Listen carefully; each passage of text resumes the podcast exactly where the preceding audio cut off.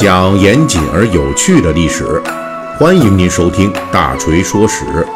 我们的其他专辑也欢迎您的关注。最近大锤的《水浒细节解密》已经讲到了古典小说《水浒传》里边出场的虚拟人物。我们之前用了几个章节的篇幅，重点介绍了以史文恭、栾廷玉为代表的水浒世界中的反派教头。还有历史上武术教师这个行当在宋代的兴衰。本期呢，我们要插一点别的东西来讲述，因为我们已经讲了很久的这小说里的历史人物和虚拟人物了。老是讲人呢，恐怕各位也会出现审美疲劳，所以我们呢就花插着讲点别的。本期呢，我们就说一些这小说《水浒传》中涉及的市井民俗。咱们这期啊，先讲一下骂人话。水浒中呢，这骂人话可以说是骂的种类繁多，骂的花样翻新。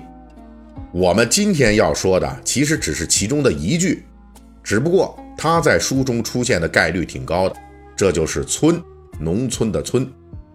村这个字本身是蠢笨的意思，在《水浒传》里，它是搭配着各种后缀的，形成了。五花八门的花式骂街，比如说，书中描写九纹龙史进率领庄客迎战少华山强人跳涧虎陈达的时候，就写道：史进上了马，抄了刀，前面摆着三四十壮健的庄客，后面列着八九十村蠢的乡夫。又比如，花和尚鲁智深从五台山下山后，路过桃花庄刘太公的庄上。因为天色已晚，想借宿一宿，而这一晚啊，正好是附近的山大王小霸王周通来强娶庄上民女的日子，因此庄客就驱赶鲁智深啊，说你快走快走。但是呢，这个过程呢，言语不公，哎，就引得鲁智深勃然大怒，回骂道：“你这私村人，好没道理。”再比如。豹子头林冲雪夜上梁山的时候，路过小旋风柴进的庄院，与庄客发生了冲突。酒醉之后啊，被庄客们绑了起来。正碰到柴进，柴进开口说道：“就是教头为何到此被村夫耻辱？”说到这儿呢，可能有人就问了啊，说锤哥，你讲的这个真的是骂人话吗？啊？这村蠢啦、村夫啦、村人啦什么的，虽然有些贬低的含义在里边啊，但是听着也不太像是骂人话呀。这是因为啊，骂人话那也是要跟当时的这历史时代啊相结合啊，就是说呢，这个是要生长于相对应的历史时代，才能够彰显出他攻击他人的威力。比如这个“村”字。我们现代人可能说起来也不是觉得有多大的骂人威力，但是在古代，尤其是宋元以后啊，这古人听起来这句带“村”的骂人话，感觉就大大不一样了。而且恰好在《水浒传》中专门有一场戏，就是为我们活生生演示了一下这个“村”字在水浒故事成型的宋元时期是怎样的一句有威力的骂人话。这就是插翅虎雷横。打死白秀英的故事中，雷横来到郓城县的勾栏底听新来的粉头白秀英唱歌，结果到了白秀英讨要赏钱的时候，雷横呢因为口袋里没带钱，只好说明日一发赏给他。而白秀英和他的父亲白玉桥这就不愿意了，就以为啊，看到这雷横就遇到了如今咱们网上常见的这白嫖分子啊，吃霸王餐的。于是呢，就依仗与新任运城知县之间的超越友谊的这种关系，就公开奚落雷横，这双方就吵开了。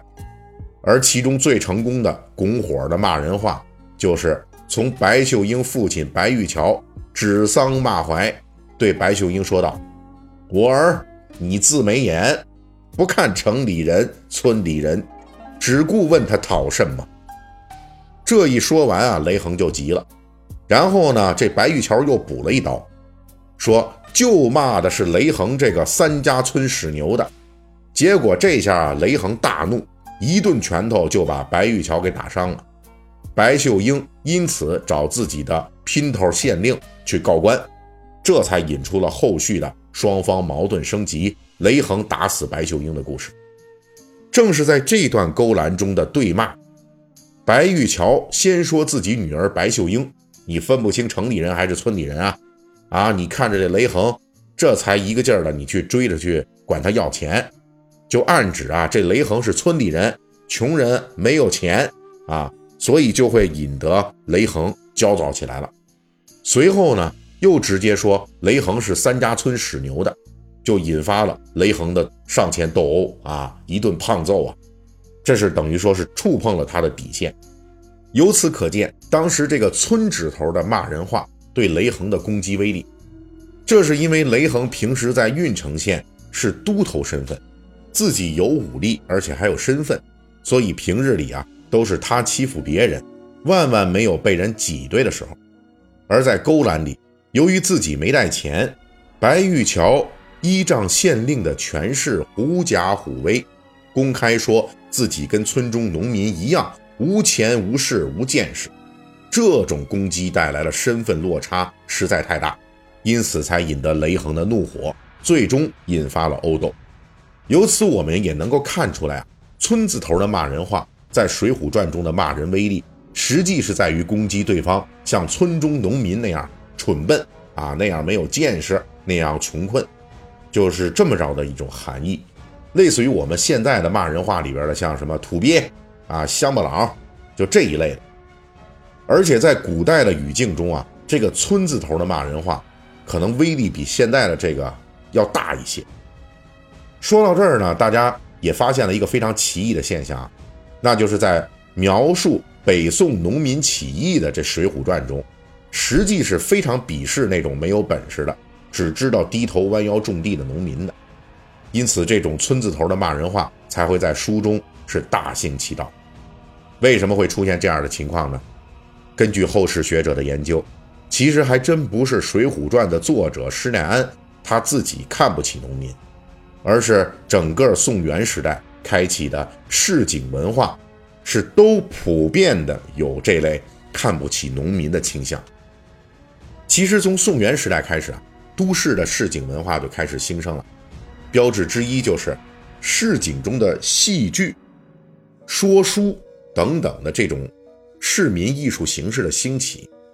而这些戏剧啊、说书啊，最初的主要观众都是当地的市民阶层。那这些人的身份地位呢？审美倾向已经不同于传统的农民了。这些人在寻找本阶层的认同的时候，就首当其冲的得把这个农村的村民当成取笑的对象。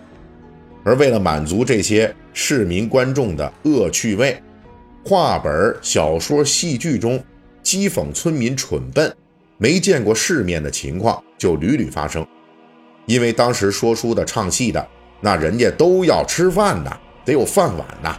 结果呢，就把那些在城市人眼中看起来没有见识的蠢笨村民当成了小丑弄上台，只为哗众取宠，吸引更多的观众。根据两宋的文献，大约在北宋时代的都城汴梁，就流行在这类表演时专门安排人来装扮。山东、河北一带的农民进城啊出糗，而作为宋元戏剧话本的一个后继者，《水浒传》因此就不可避免地沾染了这种恶俗。就是这么一个用来骂人的“村”字，那背后所隐藏的，正是宋元时代市井文化野蛮生长，并与原来的乡村文化脱钩的这么样的一种时代的大潮。从这个角度来说，《水浒传》。还确实保留了这样的历史时代印记。好，本期的《水浒细节解密》我们就给大家讲到这里。喜欢我们节目的，可以微信搜索添加四四七九二五八零三一七八，让小助手拉您进入大锤粉丝群。